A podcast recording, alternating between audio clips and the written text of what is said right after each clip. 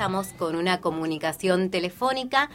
Te comentábamos al inicio del programa y lo comentábamos también la semana pasada, el 28 de agosto se conoció la sentencia en el cuarto tramo de la megacausa Guerrieri, una causa que tuvo lugar en el Tribunal Oral Federal número uno de, la ciudad de Rosario durante todo un año, porque recordemos que comenzó en agosto del año pasado, finalizó, eh, como te decíamos, el 28 de agosto con la lectura de la sentencia con 16 condenas a perpetuas que no es un dato menor en el contexto actual, es una sentencia histórica y para ello vamos a conversar con Gabriela Durruti. Ella es una de las abogadas de la querella de APDH. Recordemos que también forman parte de esta querella Julia Giordano y Jessica Pellegrini.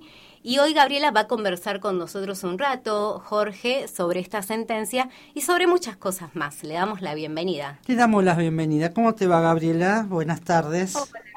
Gracias por llamar. ¿Cómo estás, Gaby? ¿Nos escuchás bien?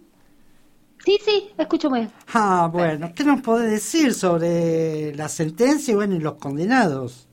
¿Y cuál fue la experiencia tuya?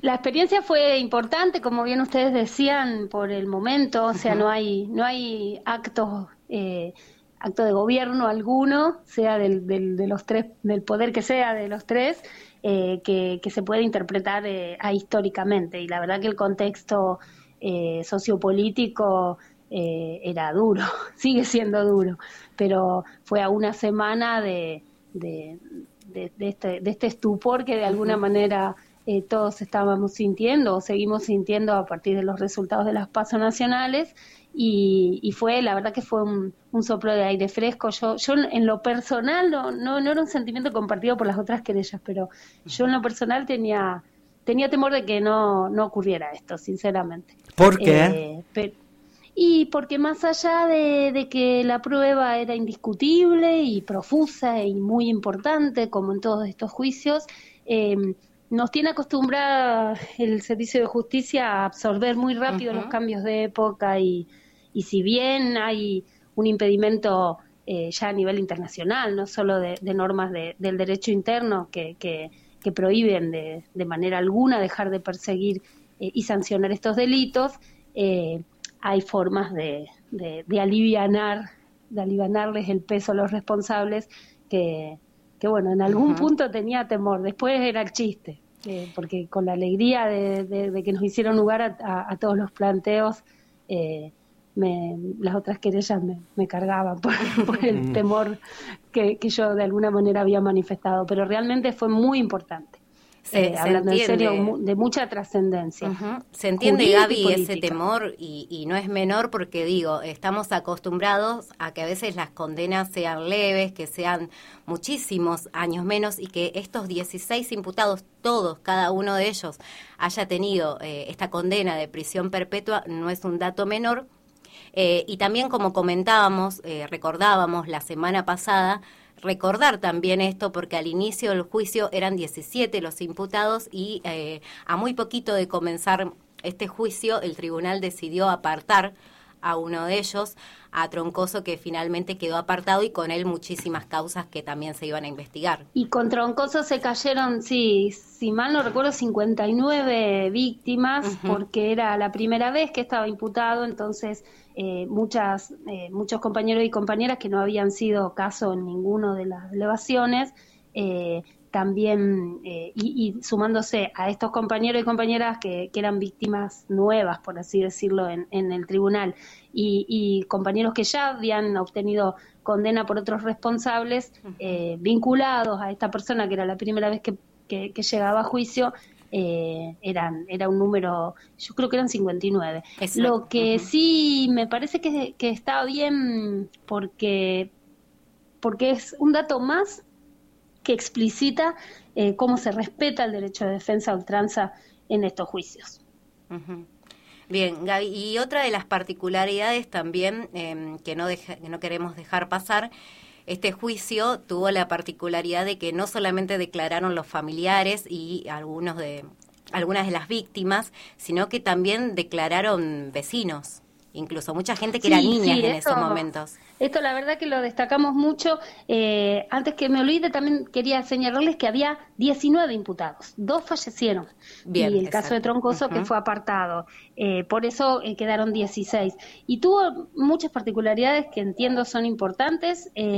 esta cuarta elevación de la, de la causa Guerrieri, una de ellas es que, que, bueno, se pudo avanzar en, en diversas responsabilidades que conocíamos, pero que eh, eh, se había dificultado em, colectar toda la prueba y, lograr que, la acepte el juez de instrucción. Y en estos casos, bueno, con, tuvimos que ir a la Cámara, las defensas se oponían, pero finalmente integró el universo, la base fáctica del juicio, eh, hechos por los cuales se responsabilizaron a, integrantes, ex integrantes de la Policía Federal y a un ex integrante de la Policía Provincial, ampliando eh, y acercando más el universo de, las, de los imputados a, a, lo que fue la realidad del, del, Estado terrorista, porque la verdad que es impensable que, que solamente eh, un grupo dependiente del destacamento de inteligencia haya podido implementar y sostener la magnitud de lo que fue el Estado terrorista y el, genocidio impetrado durante la última dictadura. Pero además de eso, esto que vos bien señalabas, eh, los testimonios de vecinos, de vecinos que eran, era conmovedor, porque eran vecinos que en, su inmensa mayoría había personas muy mayores, pero también en, la inmensa mayoría de estos vecinos eran niños que jugaban con los hijos de eh, las personas eh, detenidas ilegalmente y que, y que lo recordaban en muchos casos con mucha nitidez por el impacto que implica que, que, tu familia vecina, los chicos con los cuales vas a la escuela, con, bueno, como era la infancia en aquella época, yo tengo 53 años y me crié así también, era jugar en la vereda, eh, de repente eh, se cerrara la cuadra y se lo llevaran con la ferocidad con la que se lo llevaban, además de disponer de la, de la libertad de esos chicos eh, y de, desguazar todo, y robar todo lo que encontraran en la propiedad. De hecho, otra de las particularidades en relación a los menores es que solicitamos que las condenas, que las indagatorias se amplíen en relación a estos hechos, eh, de los cuales fueron víctimas todos menores de 10 años, eh, y también se nos hizo lugar. Entonces, en el plexo, en la lista de víctimas en relación a las cuales se dictaba esta condena, también estaban eh, muchos de estos niños, que, que, algunos de los cuales, por ejemplo, Lucas Maguire y Bárbara Maguire, dos de los cuatro hermanos Maguire, estaban sentados en el público y, y te puedo asegurar que en su, en su rostro podías leer esta función eh, reparadora de la justicia cuando escuchan que parte de esa perpetua los responsabilizaba por los hechos que ellos sufrieron. Por todo lo que sufrió el padre, Santiago. Claro, en el caso de, los Maguire, que nosotros los representamos, o sea, yo tengo el honor de representar a la familia, los conozco de, muchos años, porque con Lucas militábamos juntos desde la secundaria. Eh, los hechos que sufriera Santiago no se limitaron, como en todos los casos, eh, a, victimizar a, Santiago como, como objetivo a perseguir, delimitado por el, por el Estado terrorista, sino que además avanzaron sobre su familia. Eh, una vez que Santiago estaba detenido, ya estaba en condición de desaparecidos, Jauregui personalmente se presenta en la casa de familiar, encierran a los niños que escuchan eh, cómo interrogan a su mamá, eh, que falleció, pero por suerte Magdalena, María Magdalena llegó a, declarar en el juicio en la etapa de instrucción y aportó todo lo que lo que tenía para decir en, este juicio y, y su testimonio ingresó por lectura.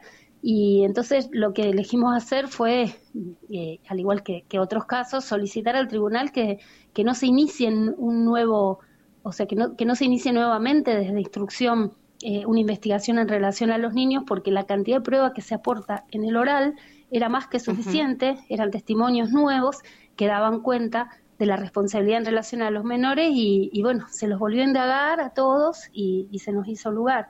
Eh, y no solo en el caso de Maguire, la, a, la responsabilidad en relación a sus hijos e hija, sino también al lugar donde estuvo detenido Santiago, que era nada menos que el seminario salesiano Seferino Namuncurá, terrenos directamente propiedad de la Iglesia Católica en aquel momento. Exacto, que bueno, ahora eh, en este punto, Gaby, hay que esperar a, la lectura de los fundamentos que va a ser el 25 de octubre, ya que el tribunal no dio lugar a ese pedido de la querella de eh, reconocer este lugar como, como un centro clandestino de detención. Nosotros pedimos que lo señale directamente. Realmente, por eso no, no, yo todavía no quiero decir que fue una negativa hasta conocer los fundamentos, porque como solo se conoce el veredicto, como bien vos decías, eh, yo me parece muy difícil que el tribunal haya condenado en el caso de los tres compañeros que, que, hasta ahora comprobamos que estuvieron allí, eh, que haya condenado en los términos en que nosotros los pedimos y que no reconozca el lugar donde, donde estuvo. Me parece muy difícil considerando que la prueba era una y única. Pero, pero bueno, esperaremos al, al, veredicto. De todas maneras, aun cuando, cuando finalmente tengamos que, apelar esa parte porque no lo eh, se, se, confirme que no lo reconocieron, igual es un paso adelante muy importante. Eh, con relación al caso Troncoso, eh, ¿cómo sigue la causa? Y mientras la, no haya una junta médica interdisciplinaria que, que, establezca que, está en condiciones de comprender la criminalidad de sus actos, Troncoso no va a ser sometido a juicio penal. Eso es, es una de las consecuencias de, la, de las décadas de impunidad, porque no solo muchos compañeros y compañeras nos llegan, eh, como por ejemplo el caso de Victorio Paulón, personas que, que son, han sido fundamentales en la construcción de estos procesos y que el, bueno, el juicio por el villazo tiene inicio, fecha prevista para el 13 de noviembre y Victorio falleció eh, antes de que comience. Pero también tiene estas, estas consecuencias que, que nosotros a veces denominamos el punto final biológico, que hace que, que, la edad avanzada de algunos imputados o, bien fallecen o bien no, no, no están en condiciones de enfrentar un juicio un juicio penal y así lo aceptamos. Sí, el tiempo pasa y bueno, y para todo. y Hablando del tiempo, en este contexto que estamos viviendo, eh, las declaraciones y el acto de la candidata vicepresidenta de la Nación, eh, Victoria Villarruel, ¿qué podés decir este negacionismo o esta fomentación y reconocimiento de la dictadura militar que vivimos. ¿Qué podés decirnos? Y es parte de este cambio de época al que nos, nos referíamos al principio. Eh, realmente se reeditan discursos que, que, que a veces considerábamos eh, o, bien desterrados o bien pertenecientes a un sector muy marginal de la sociedad argentina. Eh, entiendo que, eso sigue siendo así, que hay un, sector muy marginal de la sociedad que, puede sostener esto, pero en el caso al que vos te referís, la gravedad que reviste más allá de los discursos a los que nos tiene acostumbrado Villarroel es el hecho de que se haya realizado en, la, en un espacio de la democracia como es la legislatura de la, de la Ciudad de Buenos Aires. Eh, entiendo que eso motivó que muchos y muchas eh, militantes de derechos humanos saliéramos a, dar nuestra opinión cuando hasta ahora eh, intentábamos no jerarquizar estos dichos y, no, y no permitir que la agenda de derechos humanos la instale personajes como este, pero el hecho de que se le haya permitido hacerlo ahí entiendo que, que reviste gravedad y que mereció que muchos saliéramos a explicitar, eh, son discursos de odio reeditados y, y, de manera inteligente, porque no, no son, no, es un negacionismo directo eh, que, que, sin ninguna duda provocaría un rechazo aún mayor que, que, el de estas personas. Eh, lo hacen bajo la apariencia de homenaje a víctimas que nunca perdieron la condición de tales, porque me parece que lo que acá hay que hay que demostrar o que hay que recordar es que las víctimas del Estado terrorista no son cualquier víctima, por eso merecen un reconocimiento internacional, por eso hay normas de cómo específicamente tratar a estas víctimas, porque las presuntas víctimas a las que se refiere esta gente eh, los, lo los, serían de delitos comunes que eventualmente ah, podrían haber sido juzgados si, si el Estado no, no hubiera elegido este, este aparato, instalar este aparato por izquierda eh, de represión ilegal y clandestina. Así que no, no, es muy, entiendo que, que, son los peores sectores de nuestra sociedad los que rescatan este tipo de discursos y, y, bueno, habrá que defender las conquistas que tenemos, pero, pero sin olvidar que son un sector muy marginal. Exacto, fundamentalmente defender las conquistas, como bien dijiste Gaby. Te agradecemos estos minutos, muchísimas gracias y bueno, un saludo enorme. Un orgullo, un orgullo eh, que me llamen de la bodeguita, que no hay, no hay militante rosarino o rosarina que no la hayamos escuchado muchos años. Te agradecemos, Gabriela. Buen fin de semana.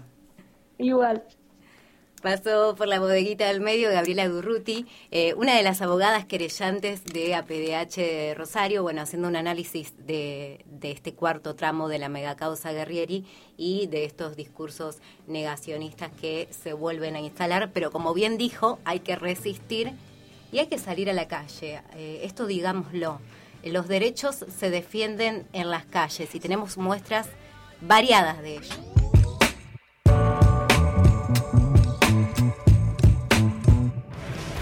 Sábados, de 12 a 14 horas, La Bodeguita del Medio, un espacio de creación colectiva. Puede ser que ya no quede